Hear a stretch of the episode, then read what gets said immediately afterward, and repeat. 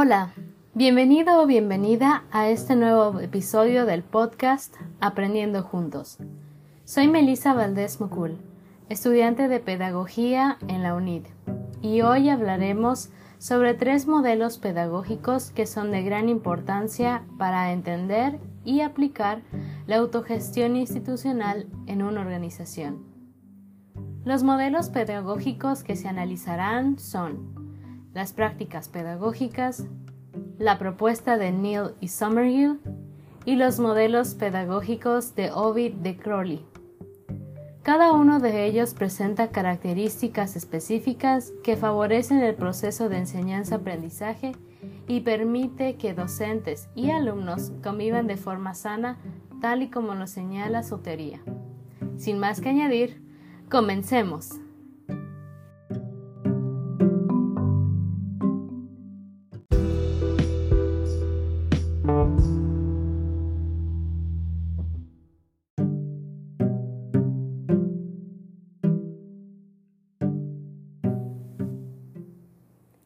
Como mencionaba anteriormente, hoy hablaremos sobre tres metodologías. La primera, las prácticas pedagógicas. Las pedagogías nuevas tienen como característica principal evitar poner a los adultos y sus valores como un modelo para el niño. Contrario al modelo tradicional, se tienen en la parte central del proceso de enseñanza-aprendizaje al niño. Debido a ello, el alumno desarrolla habilidades que le permiten ser autónomo, autosuficiente. En otras palabras, es responsable de su aprendizaje.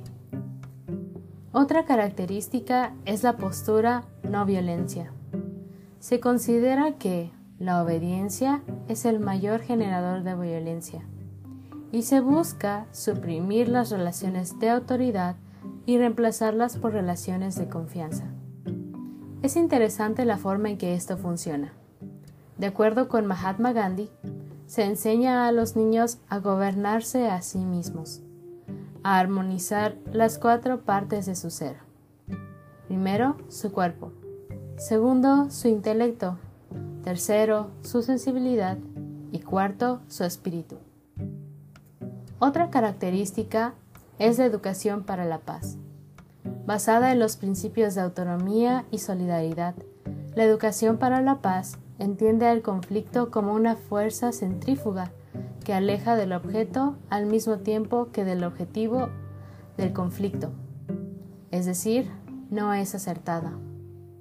Se busca que los niños se sensibilicen de los valores de diferentes comunidades culturales y religiosas. Se aprende la paz viviéndola.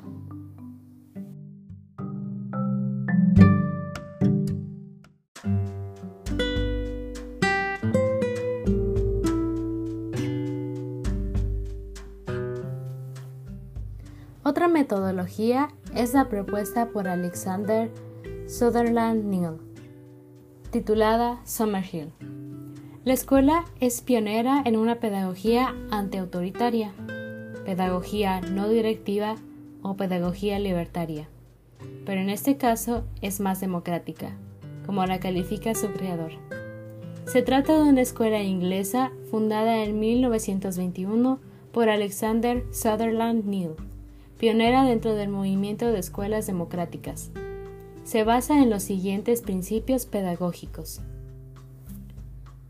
Firme convicción en la bondad natural de los seres humanos la felicidad como máxima aspiración de la educación, el amor y el respeto como bases para la convivencia, la importancia de la corporalidad y la sexualidad.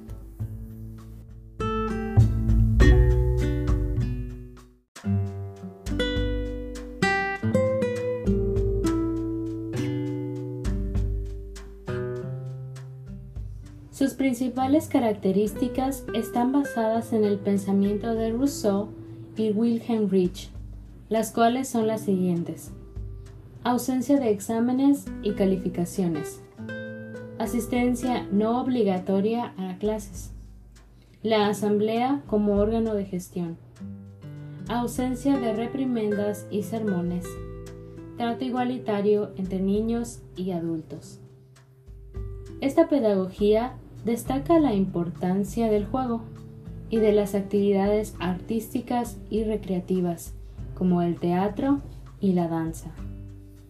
Los libros tienen un papel secundario, puesto que se trata más de una comunidad que de una escuela.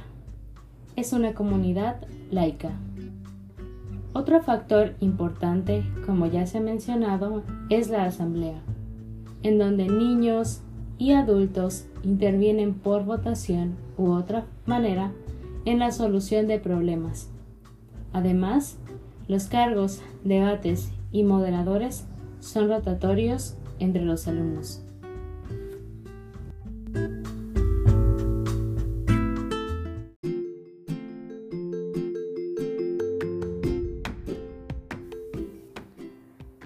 Modelos pedagógicos de Ovid de Crowley. Su concepto más importante es el interés del niño. La educación para Ovid de Crowley era un medio para que los niños pudieran aprender a vivir en sociedad y que ellos mismos pudieran construir su futuro. De esta manera se podrán favorecer que el niño pueda adaptarse a su entorno y que sea capaz de identificar sus necesidades para poder satisfacerlas y poder integrarse socialmente. Sus principales características son no existen asignaturas. Cada tema tiene una forma de estudio diferente. La observación de los niños es la forma de saber cómo van a orientar la metodología. Su experimentación es importante. Su metodología puede comprender todas las edades escolares en un mismo grupo. Son los niños los protagonistas del aprendizaje. La motivación por aprender es lo más importante. Considera el ritmo de aprendizaje de cada niño y también la forma en la que ellos aprenden.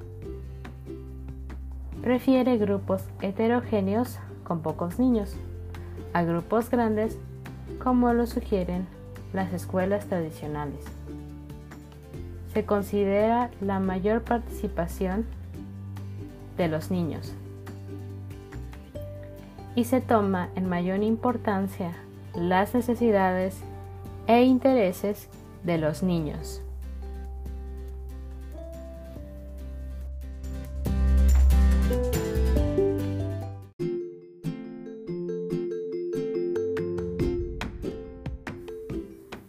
Buscaba un mejor conocimiento del niño para poder crear así una concepción educativa acorde a sus posibilidades mentales, como sus necesidades afectivas y físicas. Asimismo, agilizar la atención y actividad del alumno. La escuela debía adaptarse a él. Se elimina la escuela tradicional. Se centraliza el trabajo educativo en los intereses de los escolares y no en los de los maestros. Una educación paidocéntrica. Tende a la condición de una vida social tan natural como sea posible a fin de conseguir la neutralización relativa de algunos efectos del ambiente extraescolar.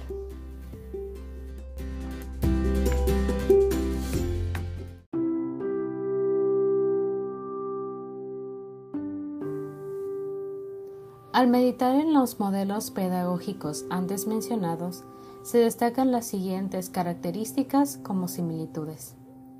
Se encuentran centrados en el alumno, sus necesidades e intereses. Esto genera motivación y felicidad por seguir aprendiendo.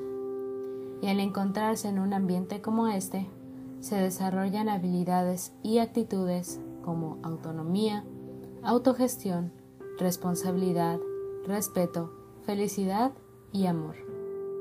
Si bien estos modelos carecen de una propuesta estructurada, como tareas, calificaciones y exámenes, como en las escuelas tradicionales, su objetivo va más allá. Busca que los alumnos sean participantes activos de su aprendizaje, que se diviertan y crezcan en todos los aspectos de su persona. Muchas gracias por acompañarme en esta sesión. Espero que lo hayan disfrutado. Hasta la próxima.